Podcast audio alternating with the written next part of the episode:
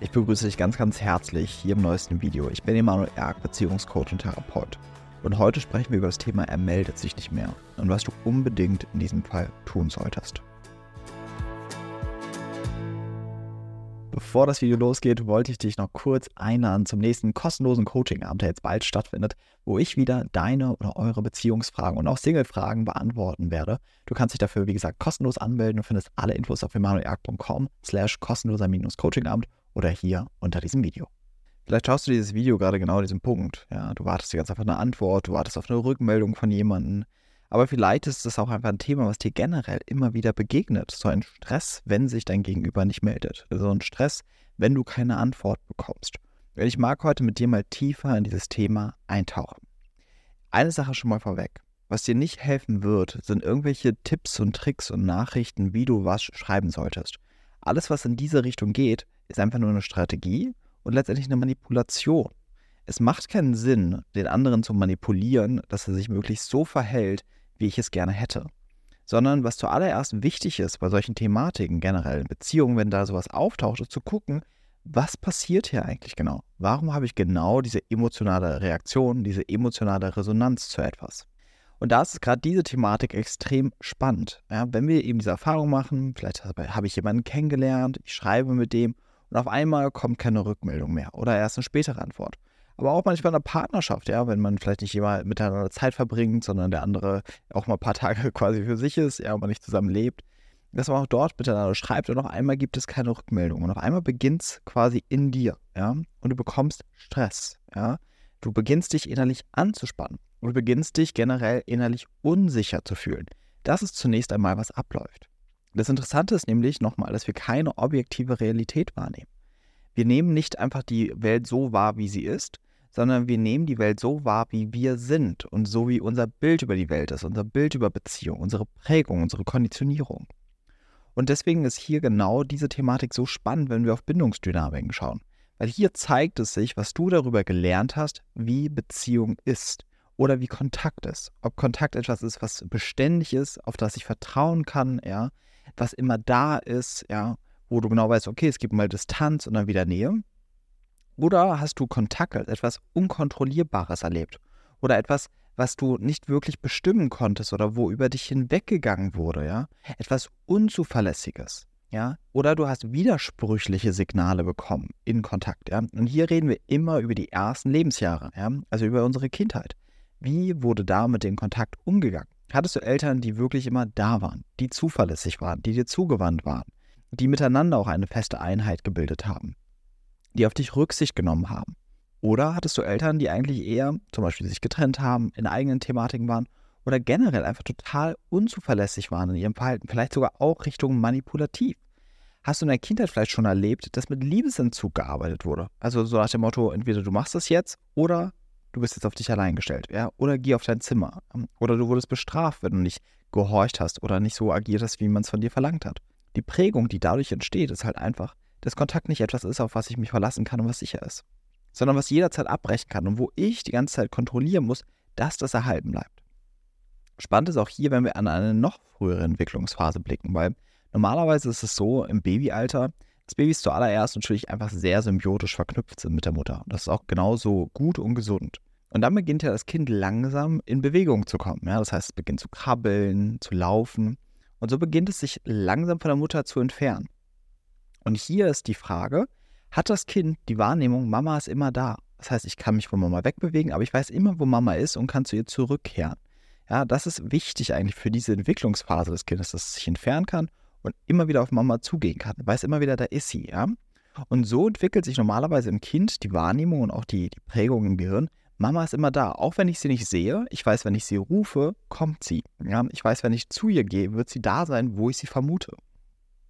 Und so entfernen wir uns dann quasi in unseren Entwicklungsjahren immer weiter von unseren Eltern, ja, dass wir irgendwann nicht nur wegkrabbeln, sondern eben weglaufen können, ja, dass wir auch mal in einem eigenen Zimmer sind, in anderen Räumen, in anderen Häusern, ja, und irgendwann quasi, wenn wir erwachsen sind, auch für uns leben, ja, normalerweise. Und was passiert hier ist einfach, dass wir im Gehirn die Verschaltung bekommen, auch wenn ich jemanden nicht sehe, ist er trotzdem da. Auch wenn ich jemanden nicht sehe, ist trotzdem Kontakt zu dieser Person möglich. Das ist eigentlich die gesunde Prägung.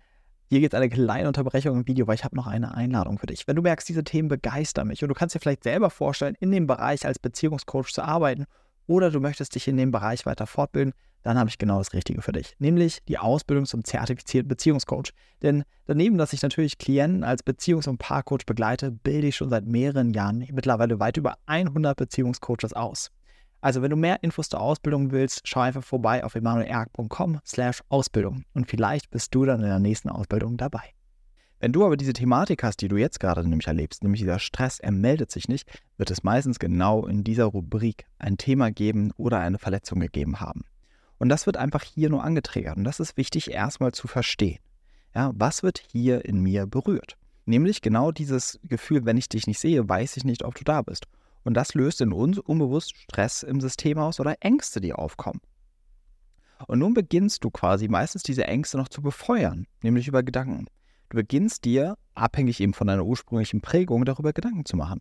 Du denkst dir nicht so, ah, okay, er wird gerade irgendwas anderes zu tun haben und er meldet sich bestimmt später oder ich rufe ihn vielleicht einfach mal an, ja, ich melde mich mal, ja. Sondern du beginnst zu sagen, okay, wieso antwortet er nicht? Er war doch schon online hm, ich habe doch gesehen, er hat auch hier drei Haken gehabt und blaue, gelbe Haken habe ich auch gesehen, ja. Das heißt, er muss es gelesen haben. Er wird doch jetzt da gewesen sein. Er wird ja wohl Zeit haben, da kurz zu antworten. Bin ich ihm dann überhaupt wichtig, ja? Dass er sich dafür nicht mal die Zeit nimmt, ja? Oh, vielleicht sollte ich ihm nochmal schreiben. Nein, ich darf ihm nicht nochmal schreiben, sonst wird es vielleicht zu viel für ihn, ja? Dann werde ich zu einer Belastung für ihn, ja? Oh, das wird doch bestimmt unangenehm. Und so beginnst du die ganze Zeit in deinem Kopf diesen Monolog mit dir zu führen, ja? Und durch diese Gedanken, durch diese Fantasien, durch diese Projektionen werden meistens die Gefühlszustände noch intensiver, ja, noch dramatischer, ja, noch mehr Ängste, die auftauchen. Und dann am Ende kennst du vielleicht manchmal, wie sich das auflöst. Dann gibt es einfach eine ganz banale Erklärung, dass dir jemand antwortet oder nicht antwortet. Und manchmal ist die banale Erklärung auch, dass diese Person einfach nur keine Lust hatte, an der Stelle zu antworten. Ja, und dass es nicht wild ist, dass jemand nicht immer sofort auf jede Nachricht antwortet, sondern sich einfach später meldet, ja, dem nicht so eine Bedeutung zu, ähm, zuschreibt. Nur weil jemand nicht, der dir zu antworten eine Riesenbedeutung zuschreibt, bedeutet nicht, dass er dir keine Bedeutung zuschreibt. Beides muss nicht einhergehen miteinander, ja. Das heißt, es gibt dann vielleicht meistens eine ganz banale Erklärung. Und das ist wichtig, dort hinzuschauen. Was ist wirklich die Realität? Was passiert hier wirklich? Ja? Und was spult sich hier ab? Nun, an der Stelle kannst du entweder immer darauf hoffen, endlich jemanden zu finden, der sich permanent bei dir meldet, damit du sicher bist. Kann sein, dass es vielleicht so einen Partner irgendwann geben wird. Ja. Das kann aber andere Schwierigkeiten an der Stelle haben, aber das jetzt nur mal in Klammern. Oder es kann sein, dass du beginnst quasi immer wieder kontrollierender zu werden, ja, oder diesen Vorwurf zu gehen mit jemandem. Oder was auch viele machen, einfach komplett Beziehungen mehr und mehr zu vermeiden, um einfach nicht wieder mit diesen Gefühlen in Kontakt zu kommen. Das ist ja das Klassische, warum Menschen Beziehungen nicht wirklich zulassen, weil Beziehung diese Stresszustände in ihnen triggert. Einfach nur durch solche banale ähm, Situationen, wie wir es jetzt gerade hier in diesem Video beschreiben. Und da ist es wichtig, dir das anzuschauen. Ja, das sind Themen, die da sind, die man verarbeiten kann, mit denen wir arbeiten können. Ja, dieser Trigger, den du jetzt permanent erlebst, der muss nicht so da sein, sondern das kann sich lösen, das kann sich verändern in dir, wenn du dich dem öffnest. Ja, und da begleiten wir dich sehr gerne drin, unterstützen dich drin.